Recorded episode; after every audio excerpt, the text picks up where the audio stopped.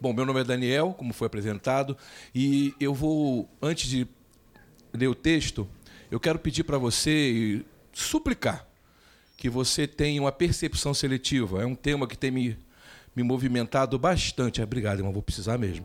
Movimentado bastante, que é o seguinte: quando você está pensando em comprar um carro, parece que aquele carro passa toda hora na rua, né? Quando a mulher gosta do cara, qualquer besteira que ele faz, ela acha lindo. É a percepção seletiva. Mas também quando a mulher quer achar defeito, né? a gente já é cheio de defeito, mas quando a mulher quer achar defeito, ela acha muito fácil. É a percepção seletiva. Você está atento para aquilo, só para aquilo. Né? A melhor coisa do mundo é você ir para um show de humor. Você chegar no show de humor e falar assim, esqueci o texto, o pessoal vai rir. Porque eles foram para lá para rir. E aí, quando você vem para uma quarta de milagres, a tua percepção está para o milagre. E eu quero agora a tua percepção toda focada no milagre maravilhoso. A Bíblia é aberta, um servo limitado lê, prega e você escuta a voz não do servo, mas a voz de Deus. Você está entendendo, meu irmão? Então esteja atento, que não é o presbítero Daniel que vai falar, eu creio assim, senão nem subiria aqui.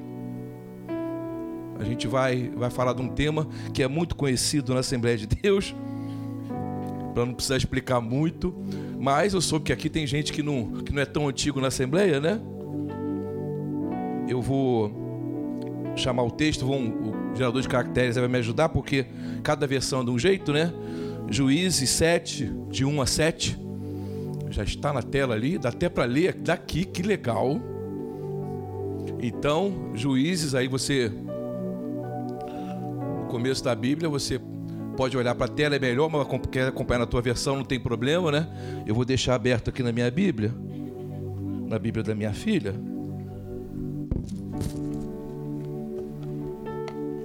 Eu não costumo olhar para o texto, não, meu, mas eu estou com 53, aí eu começo a ter que ter uma cola. Era sempre de memória. Mas está aqui o texto. Então eu vou fazer a leitura.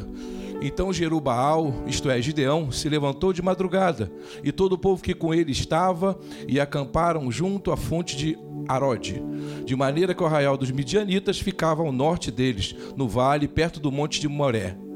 O Senhor disse a Gideão: É demais o povo que está com você, para eu entregar os midianitas nas suas mãos. Israel poderia se gloriar contra mim, dizendo: A minha própria mão me livrou. Portanto, anuncia ao povo o seguinte: quem estiver assustado e com medo, saia da região montanhosa de Gileade e volte para casa. Então, 22 mil homens voltaram e 10 mil ficaram. Então o Senhor disse a Gideão: Ainda povo demais, faça-os descer até as águas, e ali eu os provarei para você. Aquele de quem eu disser, este irá com você, esse de fato irá com você. Porém, todo aquele que de quem eu disser, este não irá com você, este não irá. Gideão fez com que os homens descessem até as águas. Então o Senhor lhe disse: Todos os que lamberem a água com a língua, como faz o cachorro, esses você deve pôr à parte, separando-os daqueles que se ajoelharam para beber. O número dos que lamberam levando a mão à boca foi de trezentos homens. Todos os outros se ajoelharam para beber água. 9.700, né? Então o Senhor disse a Gileade, a Gideão, Gileade, com esses 300 homens que lamberam a água, eu livrarei vocês e entregarei os midianitas nas suas mãos. Digo a todos os outros que voltem para casa. Meu irmão, é, falar de Gideão para a Assembleia de Deus né, é um texto muito lido, fala-se muito em Gideão, inclusive a, a nós temos hoje o, o, trabalho dos Gideões, né, que de entrega de Bíblias, que tem, tem batistas, tem assembleanos, é um, em hospitais, em hotéis, né, aquele trabalho. Mas a, esse texto ainda pode te trazer coisas. Eu não vim aqui para falar uma coisa inédita, eu não vim aqui para trazer uma surpresa, mas eu vim aqui porque o Senhor me incomodou com esse texto. Desde que o pastor Alex falou comigo que eu iria pregar, esse texto está e aí eu descobri que ele é descendente de José. Gostei mais ainda. O pessoal do coral sabe que eu gosto de José, né? Domingo a irmã falou que gostava do avô de José, do Isaac. Eu sou fã de José. Então ele é descendente do melhor ainda. Mas vamos entender um pouquinho quem é esse cara? Quem é esse homem? Quem é Gideão? Né? Eu vou explicar para vocês o contexto em que ele estava, porque nós somos sujeitos ao nosso tempo. Você é sujeito ao seu tempo. Nós estamos sujeitos às circunstâncias que nos cercam. E você vai ver que não é muito diferente. É, quem aqui torce para time fraco de futebol? Ninguém, todo mundo acha seu time forte. A Bruna teve coragem de assumir. Ela é tricolor, eu sei disso. Não é um time fraco, é um time velho, mas é, é um time, né? Então você, Israel naquele momento estava apanhando o tempo todo, sabe? Tomando goleada. Ele ia plantar, ele plantava quando ia colher e os midianitas lá e roubavam. Eles estavam passando sufoco, porque tudo que eles faziam para prosperar era derrubado, era acabado, porque os midianitas estavam dominando aquela região e ainda tinha outros povos em volta que também tiravam uma casquinha. E já havia sete anos que eles estavam apanhando, apanhando. Já deviam, se fosse futebol, estava na quarta divisão.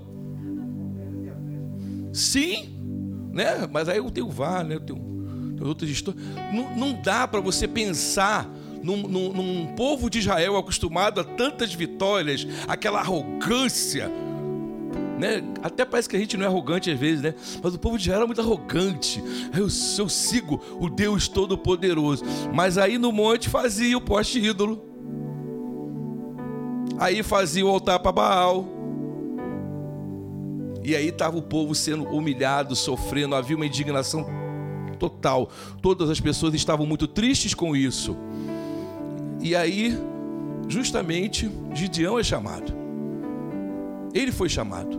O caçula da família mais pobre de Manassés. Quem conhece a história toda de Gideão aqui? Levanta o braço para eu já saber. E tem poucos. Eu pensei que tinha mais, mais assembleando raiz aqui. Então, esse cara, muito parecido com Davi, né? Eu? Eu? Tem certeza? Então, nesse momento aqui, Gideão já tinha virado Jerubaal se fosse uma série da Netflix, vocês conhecem Netflix, né? Seria a terceira temporada já.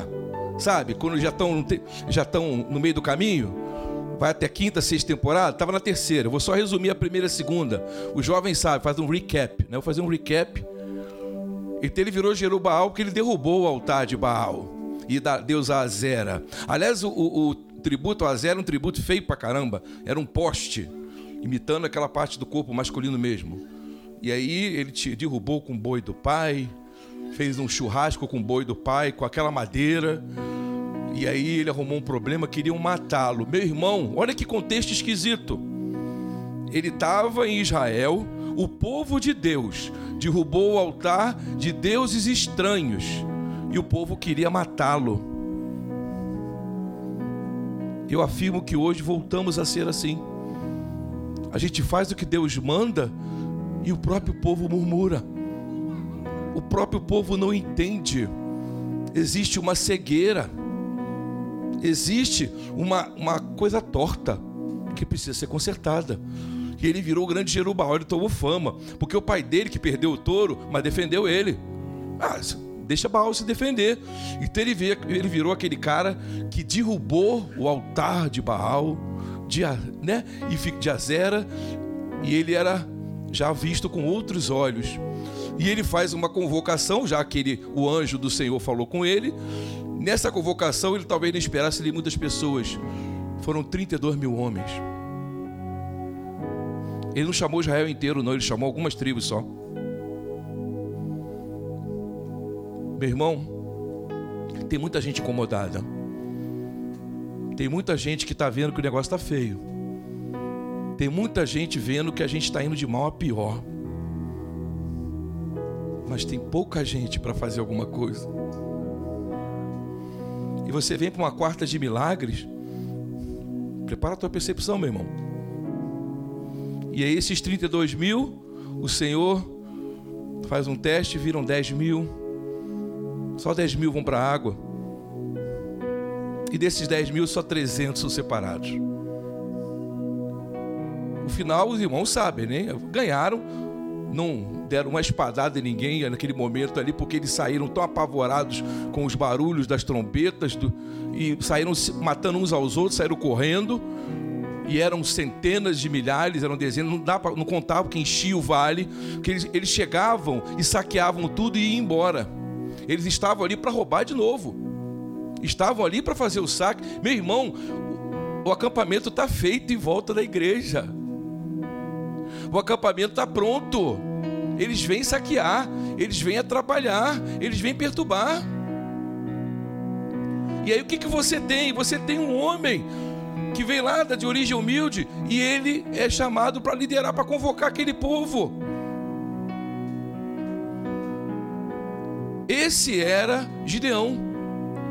Gideão, ele foi chamado pelo anjo de homem valente. Quem conhece a história sabe que ele não era tão valente assim, né? Ele mesmo, eu? Eu? Eu? Tem certeza? E aí ele pede três confirmações. Primeiro do anjo, consome meu sacrifício. Aí consumiu o sacrifício dele, o, touro lá. Segundo, poxa, o novelo de lã, deixa cair sereno nele ali e em volta fica seco. Legal. Aí fez depois de novo. Agora o novelo de lã seco e o chão todo molhado. Fez isso. Ele pediu confirmação três vezes e só atacou depois de um sonho. Nós somos assim, como Gideão. Gideão era um homem preso, condicionado ao seu tempo, mas ele, dentro das limitações dele e dentro dos defeitos que ele tinha, ele foi usado pelo Senhor.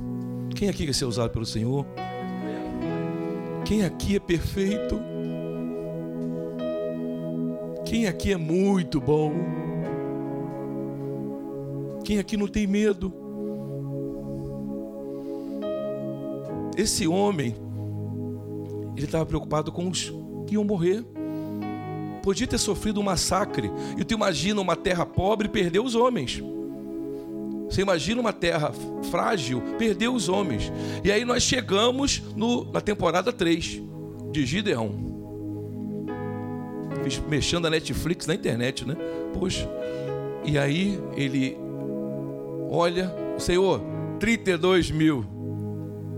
Não, tem muito. Hã? 32 mil. Mas eles são. Não, mas tem muito. Eles vão dizer que ganharam porque eram muitos, como o texto nós acabamos de ler. Vê aí, ó. Quem está com medo vai embora. Gente, antes de uma batalha, você perguntar quem está com medo. Né? Quem aqui se apresentou com 18 anos para servir o exército? Perguntaram para você assim: quem quer servir, quem não quer? Perguntou?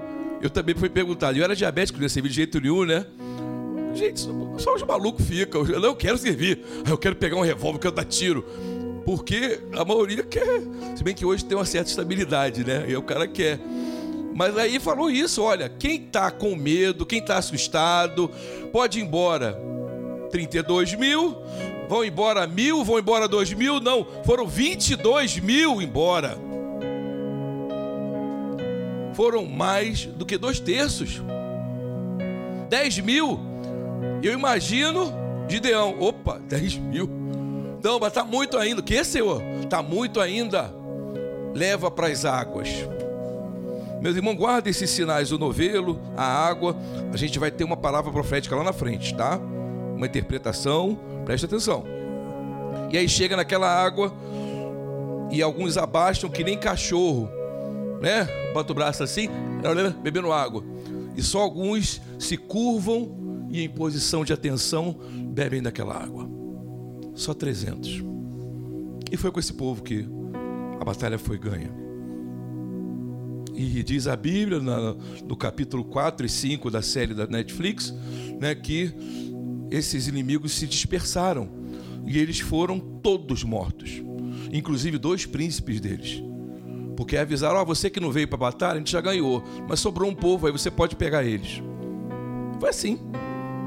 Foi assim que aconteceu. Por quê? Para quê? Então eu tenho um texto aqui que vai começar a entender, né? Em primeiro lugar, o Fabiano não está aqui, né? O Fabiano está viajando, né? Quem aqui é esquentado que nem o Fabiano, impaciente como ele? Eu acho que ele está na internet. Quem aqui? Só ele? Ele é o único? A pastora Márcia também é? esquentada, pastor. Estou apontando para ela aqui, ó. Pastora Márcia, né? Pastora, se você fosse Deus. Aí o cabra pede três confirmações. Eu ó, botei aqui um touro, o anjo consumiu, é Deus. Aí agora ele fica com medo do anjo. Aí depois ele chega, não, é, tem um novelo aqui, aí Deus vai, bota o orvalho só no novelo. Ah, Senhor, se o senhor não ficar muito chateado, agora faz o contrário, o novelo seco. Gente, se fôssemos nós, ele seria consumido. Mas não. Vamos ler um texto aqui em Malaquias 3, 6 e 7. Eu dei a lista de textos ali que eu já sei que ler aqui. Porque eu, Senhor, não mudo. Por isso vocês, filhos de Jacó, não foram destruídos.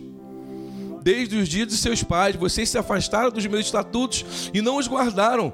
Voltem para mim e eu voltarei para vocês diz o Senhor dos Exércitos, mas vocês perguntam como havemos de voltar.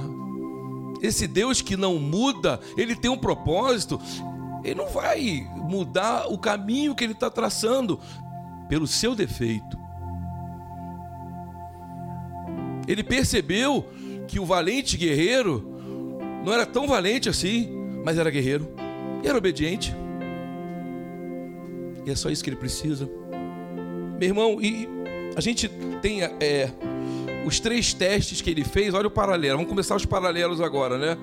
Primeiro, é anjo, dá para você consumir o meu sacrifício? Teste 1. Um. Teste 2. Senhor, dá para molhar o novelo? Eu queria fazer o teatro direitinho andando, mas eu tenho medo de sair de perto daqui e desequilibrar. E aí o terceiro teste, vou tentar até andar aqui. Deus, é, mais uma vez aqui, imagina a pastora Márcia ali. Deus, mas, é, agora faz o contrário, deixa o novelo seco e o chão molhado, porque aí eu vou saber que é o Senhor mesmo. Aí eu vou ter certeza. Aí não, aí eu. Legal. São três testes. Olha o humor de Deus. Quem é que acha que Deus tem senso de humor? Você não acha ou não? Eu acho. Deus tem senso de humor, gente. Ele tem senso de humor. Porque o cabra chega lá, primeira vez. Ó, tem 32 mil. Vamos? Já é, né? não, não? O quê? Tem muito. Faz o teste.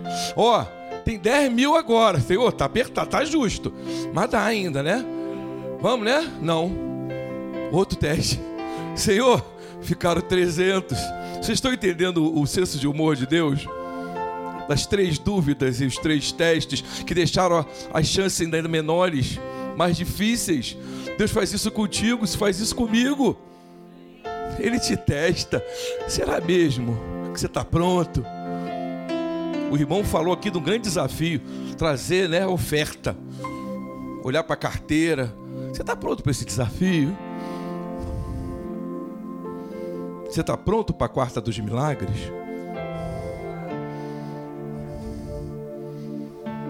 E aí, depois desses três testes, o que nós vimos é que o teste de Deus é melhor. Que o teste de Deus tinha um propósito muito grande: mostrar para o povo que não era o povo que ia ganhar a guerra. Mostrar para o povo que eles seriam, sim, né, é, livrados daquele mal, daquele povo que estava perturbando eles, que o time dele ia subir para outra divisão, para a divisão superior, mas não por causa da força de Israel, não por causa dos soldados de Israel, não por causa da tecnologia de Israel, mas pelo dono de Israel. Meu irmão, você entende que você tem um dono e que esse dono ele pode fazer qualquer estatística mudar. Eu trabalho com estatística, sou do BGE. Ele pode fazer qualquer estatística mudar. Ele pode fazer qualquer número se transformar e aí eu pergunto para você, porque eu não vou me delongar, embora o piano esteja lindo. Aqui, o tecladista está bem mais bonito agora, hein? Davi, desculpa, mas sabe como é que é, né? A força do DNA. Então, meus irmãos, vamos lá, em que, quantas vezes você já se viu na posição dele? Quantas vezes você se viu na posição de Gideão, chamado para uma missão que você tem certeza que você é menor do que ela? Você tem convicção que esse passo é maior que a tua perna. Você é chamado para pregar numa igreja que você nem é membro ainda. E tanta gente, o irmão prega, nem me ouviram pregando. Depois eu falo um monte de abobrinha aqui, irmão, retiro o que eu falei antes. Não tem jeito. Você tem o desafio, você tem a, a, a prova, você tem que fazer. Você se sente pequeno. Agora, se você se sentir grande, já está errado, já começa errado. Gideão, ele começou certo. Eu sou pequeno, eu sou o caçula da família mais pobre da minha cidade. Quem sou eu? Faça isso, meu irmão. Eu sou pequeno, eu sou miúdo, mas é você, Deus, que vai dizer quem sou eu. Você que vai dizer o meu tamanho, você que vai dizer o meu alcance. Se você está dizendo, eu vou confiar, eu vou crer, porque por mim não rola. Por mim, na minha limitação, meus irmãos, o que seria de nós sem essa mão generosa do Senhor? Somos incompetentes, insuficientes, inábeis para a obra dele. Cadê o irmão Léo Duarte? O cinéfilo Léo Duarte. Tá aqui não? Saiu? E ficou com medo de eu pregar besteira, ó. Fala que eu estou citando ele. Aqui, irmão Leo Duarte. Canta pra caramba. Canta muito bem. Quantos anjos você acha que não canta melhor que ele? O irmão cantou aqui na oferta, que vozeirão. Os anjos cantam melhor. Mas Deus quer ouvir da gente. Você sabia que tem oficina de voz na igreja? Estou fazendo propaganda aqui. Trabalhamos voz toda quinta-feira. está se reunindo pela internet. Quando as salas estiverem prontas, a gente vai continuar o trabalho vocal. Vamos chegar ao nível dos anjos? Não.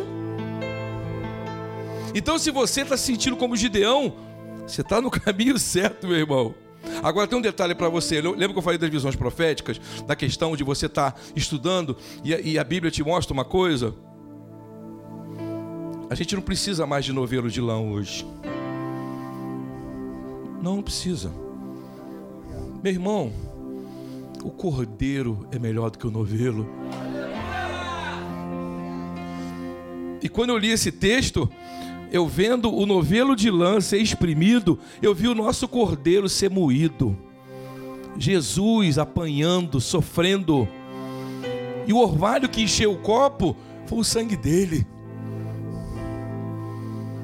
Você não precisa mais, sabe por quê? Porque o segundo teste é o novelo restaurado, é Jesus ressurreto e o orvalho, o Espírito Santo espalhado. Então você hoje tem o Espírito Santo do teu lado, dentro de você, habitando em você. Meu irmão, grita aleluia, meu irmão. Você não é uma pessoa sozinha. Você não é um soldado abandonado.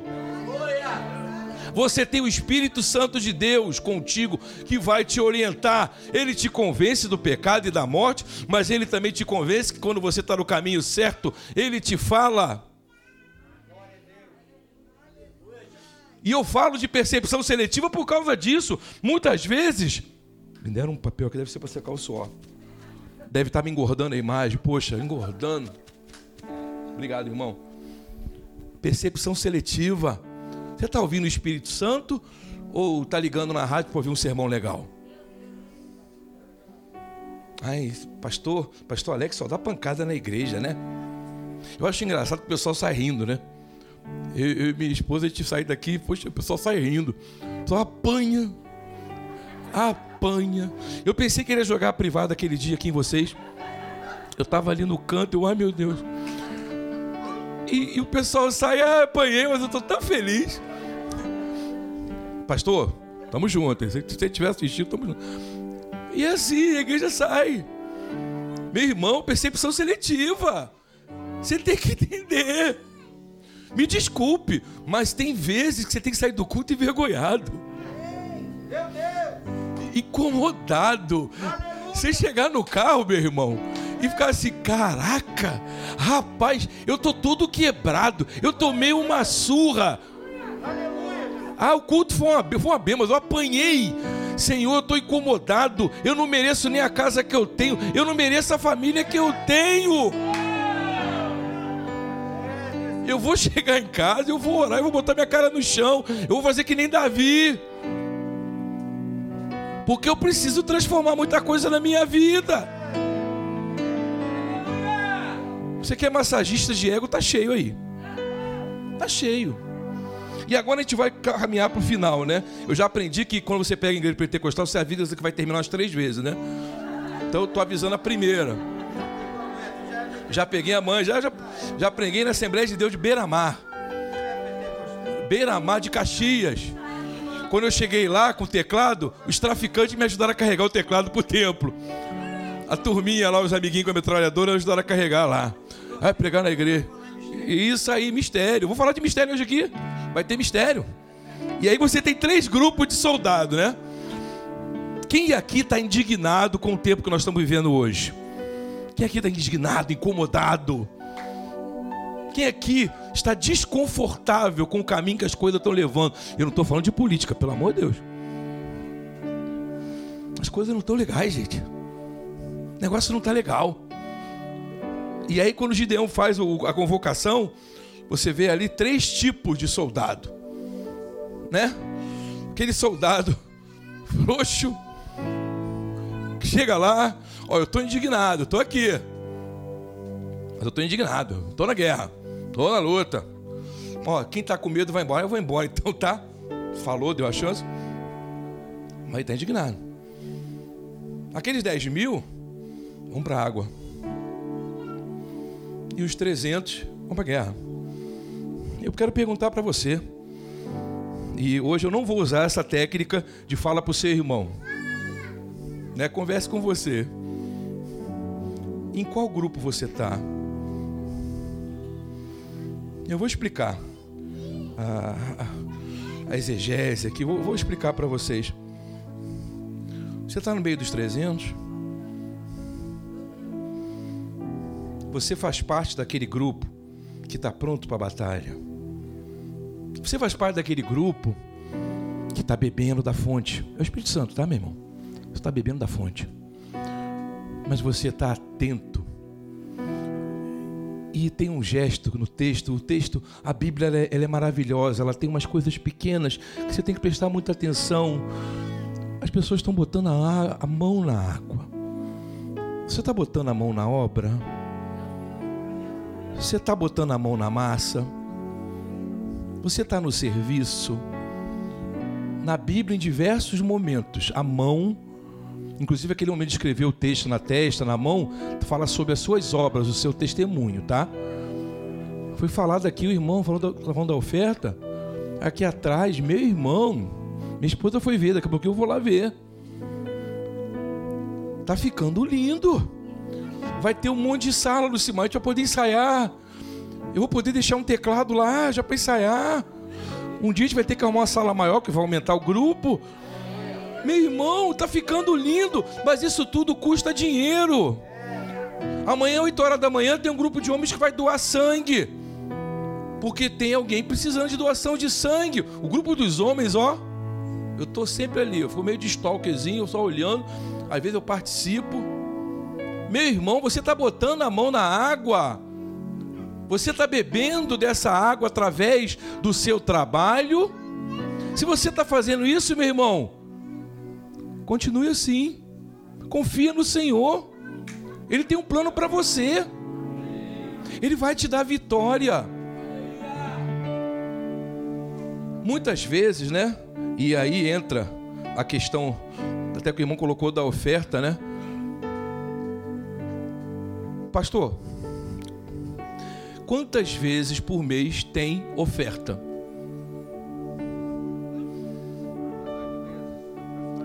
Ou seja, todos os cultos, todos os cultos têm oferta. Aí o cabra, na hora da oferta, ele, ih, tem oferta. Eu vou, ih, tem oferta. Meu irmão, você já sabe que tem oferta, né? É de supetão, peraí, eu tenho que deixar cinco para passagem, eu tenho que deixar tanto para isso, e eu vou ver se eu boto aqui alguma coisa aqui, você fica incomodado e você quer contribuir, mas você foi pego de surpresa numa oferta que sempre acontece. Meu irmão, o soldado que está no grupo dos 300, ele se reúne com a família. Né? Se ele é homem, chama a esposa. Vem cá, marido. Os filhos, olha só. Esse mês a igreja está em obra, nós vamos separar tanto. Aquela oferta sacudida, sabe? Aquela sabe? Eu hoje que sacudir para entrar nessa calça, meu irmão. Não sei o que está acontecendo. Essa pandemia, as roupas encolheram. Esse vírus aí. E aí você sacode para caber mais. Então essa oferta é aquela oferta que você traz na igreja. Senhor, eu e minha família separamos isso. Ou você não traz o dinheiro, traz é o cartão, bota ali, às vezes é um dinheiro tão grande que não, segurança, né? Tem o cartão. É uma oferta separada, é uma oferta planejada com a família. O soldado preparado não toma susto. Ô oh, meu irmão, poxa. Ou você está no segundo grupo. Esse segundo grupo aqui você tem que prestar muita atenção. Porque é a maioria que está na igreja aceitou Jesus, ah, eu sou de Jesus, sou crente de Jesus mas só vem para a igreja para sugar. Ah, ele quer as bênçãos, ele quer o culto dos milagres, ele quer a terça-feira, ele quer a quinta-feira, ele quer o domingo, ele quer a sala bonita. Eu estou falando baixo que o pessoal lá de escutar, né? Que está falando da gente, dos nossos defeitos, né? Mas ele só suga e não bota a mão na massa, não. Olhar defeito, ele olha. Mas ele está ali que nem cachorro. Só sugando. Só sugando. E o culto hoje, aí, a nota, eles erraram uma nota ali, estava tão bonito, erraram. Pô, tem que trocar essa bateria. É, é só isso. Meu irmão tá cheio. O cara não tá conseguindo aproveitar o rio que tá na frente dele. Ele não tá conseguindo crescer. Tá ali. Pega com a mão, ali, bota com a tua obra, com o teu trabalho, faz prova do Senhor o teu tempo vai render, o teu dinheiro vai ser multiplicado. Eu não vejo o dizimista fiel reclamar, e esse mês faltou 10%.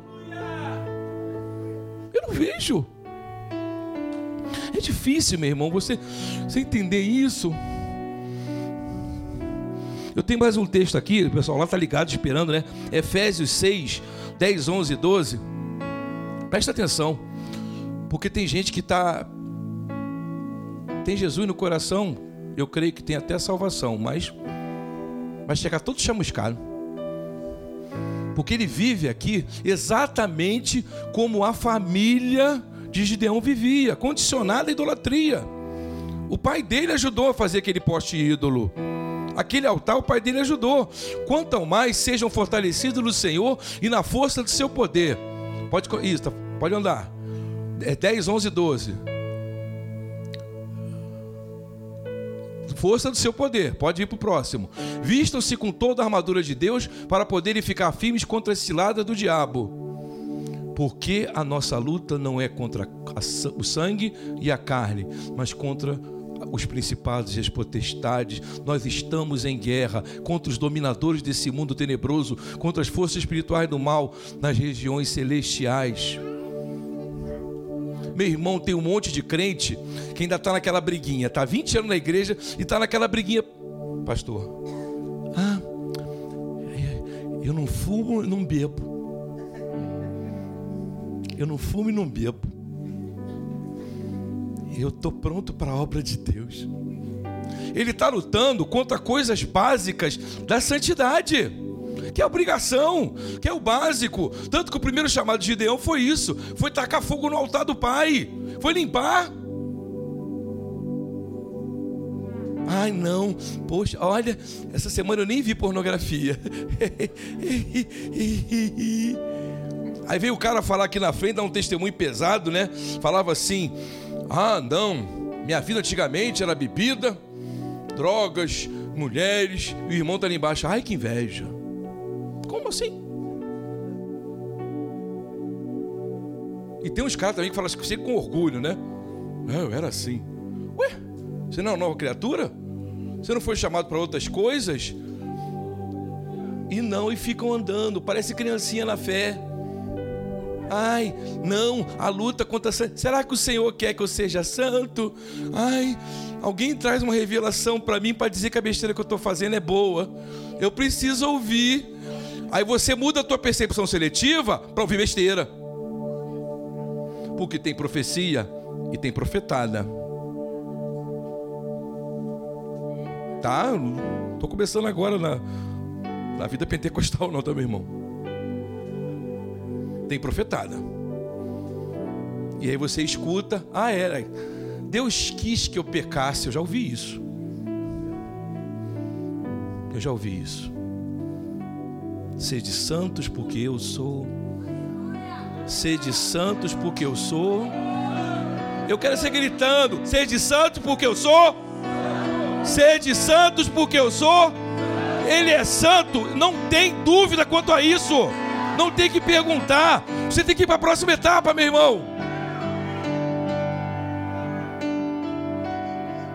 Mas tem um último grupo. E esse grupo é, é, eu deixei para o final, né? A Belinha já está aqui, a banda já pode tomando posição. Músico já conhece músico, já sabe como é que é, né? O baterista vai conhecer a música. Ele está conversando ali, mas ele vai deixar daqui a pouquinho aqui na frente. Meu irmão, tem gente que está indignada, que está percebendo que o negócio está torto, mas ele não sabe como resolver. O Brasil é o recordista mundial de cirurgias plásticas e antidepressivos. Sem falar no lucro que os traficantes têm. As drogas são apenas mecanismos para fugir da dor. O nosso país, e especificamente o nosso bairro, nosso bairro está entregue à idolatria. Tem um monte de altares para Baal. Baal é do dinheiro. Tem religiões toda calcada em ganhar dinheiro. Tem templos todo calcados para você vencer o inimigo. Quem é o inimigo? É a pessoa que está disputando dinheiro contigo. Você está devendo a, a, uma devendo a uma pessoa, né, um advogado arrumou um negócio, está devendo. Aí a pessoa chega lá, e o demônio está vindo me cobrar. Não, é uma pessoa que você arrumou uma dívida. Você tem que pagar a dívida. Porque na religião dele, o Deus dele é um umbigo. Se você for viver como Gideão vivia, segundo essa idolatria, você vai apanhar o tempo todo. Porque a gente não foi feito para isso. Eles são muito mais malandro que a gente. Eles são muito mais armadores que a gente. Aí você vai querer dar nó em malandro? Você vai querer enganar malandro? Então, meu irmão, tem um monte de gente que está inconformada com o que está acontecendo, que está entristecida e que está vendo que vai de mal a pior mas ela não tem acesso à água. Aqui na história foram 22 mil. E agora eu vou pedir o último texto. Olha, eu fico avisando que estou terminando. João 4, 13, 14. Ai, está tá acabando, passei da hora. João 4, 13, 14. Jesus respondeu: Quem beber dessa água voltará a ter sede. Mas Aquele que beber da água que eu lhe der, nunca mais terá sede. Pelo contrário, a água que eu lhe der será nele uma fonte a jorrar para a vida eterna. Você está entendendo, meu irmão? Essa água é Jesus. Tem gente que não conhece Jesus. Conhece igreja, conhece religião, assiste até, né? Canta num coral, toca numa banda, tem até cargo. Eu já ouvi dizer que tem pastor que não é crente. Mas não conhece Jesus. Ele não chega nem perto da água, meu irmão. Como é que ele vai resolver? Se você não conhece Jesus, o que eu estou dizendo é que você é membro de igreja, não. Se você não tem um relacionamento com Cristo, se você não entregou sua vida a Jesus, saiba que não vai resolver. não vai andar, porque você já tem esse incômodo, você já tem esse vazio. Tem gente fazendo cirurgia de troca de sexo, tem gente usando drogas, tem gente brigando com todo mundo e adorando youtuber. Tem gente que está fazendo plantão em casa para ver Big Body.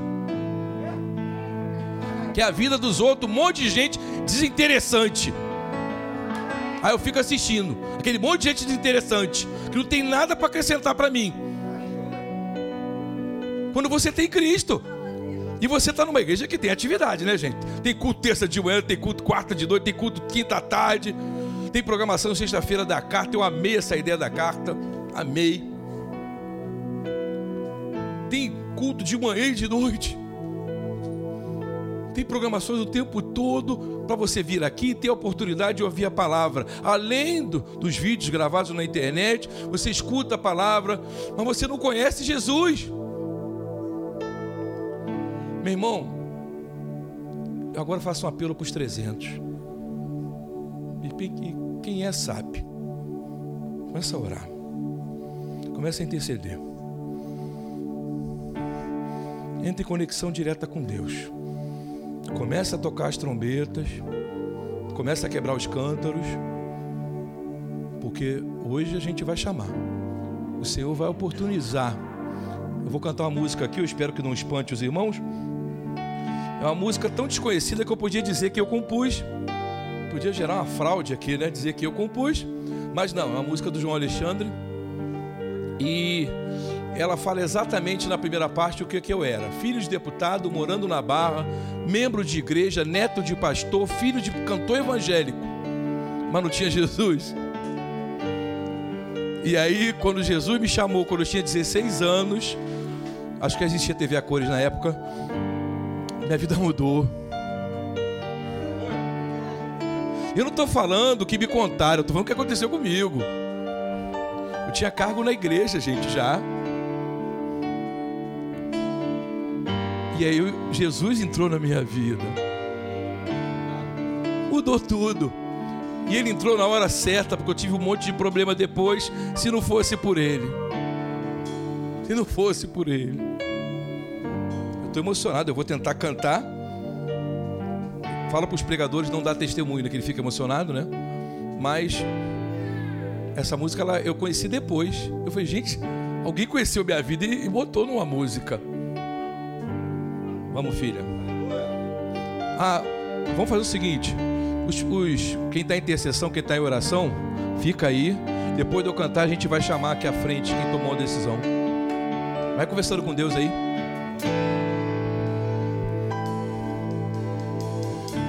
Você pode ter a casa repleta de amigos, paredes e pisos cobertos de bens, ter um carro do último tipo. E andar com fome der na cabeça. Quem sabe entrega a idade, canta comigo. Ou pode até ser um cara que vive apertado, até mesmo dentro de uma lotação, curtindo a si mesmo o fim de semana. Ao andar com fome dela cabeça. Presta atenção! mas sempre será como folha no vento, esperando o momento de cair. Você pode ter tudo aquilo que sonhar, mas nunca terá a paz que existe lá dentro se encontra para poder comprar. Porque essa paz só tem a pessoa que se encontra com Cristo. Eu vou cantar de novo desde o começo. Os presbíteros aqui na frente, os pastores. Quem tomou a decisão com Cristo é agora, meu irmão. Não, não vai ter outra chance, não. Eu não sei. Vem aqui à frente. Deixa de ser alguém que só bebe a água que nem um cachorro. Passa a ser um obreiro separado e preparado. Se você não tem Jesus, entrega a sua vida agora. Não adia essa decisão. Pede uma oração. É noite de milagre. Não vem agora para pedir, não. Vem para dar. Traz a corrente que te prendia. Avisa que, pastor, eu estou livre. Eu estou livre. Vem aqui à frente agora. Vou cantar de novo. Canta comigo. Você pode ter a casa repleta de amigos. Vem à frente.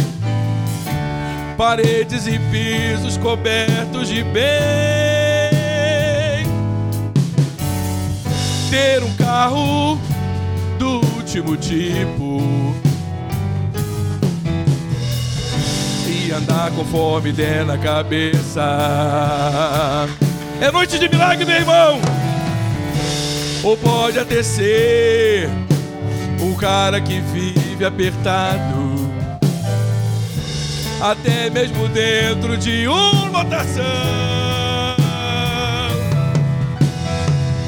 Curtindo a si mesmo no fim de semana. Tem mais gente para Jesus salvar aqui hoje ao andar conforme der na cabeça.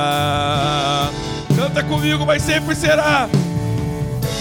Mas sempre será como folha no vento. Esperando o momento de cair. Você pode ter tudo aquilo que sonhar mas nunca terá a paz que existe lá dentro, que não se encontra para poder comprar. Porque essa paz só tem a pessoa que se encontra com Cristo. Fica de pé, vamos cantar, mas sempre será como folha do vento mas sempre será como folha no vento. Esperando o momento de cair. Você pode ter tudo aquilo que sonhar, mas nunca terá a paz que existe lá dentro que não se encontra para poder comprar. Porque esta paz só tem a pessoa que se encontra com Cristo.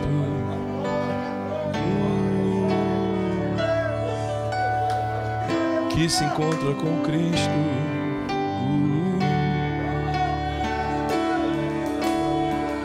que se encontra com Cristo.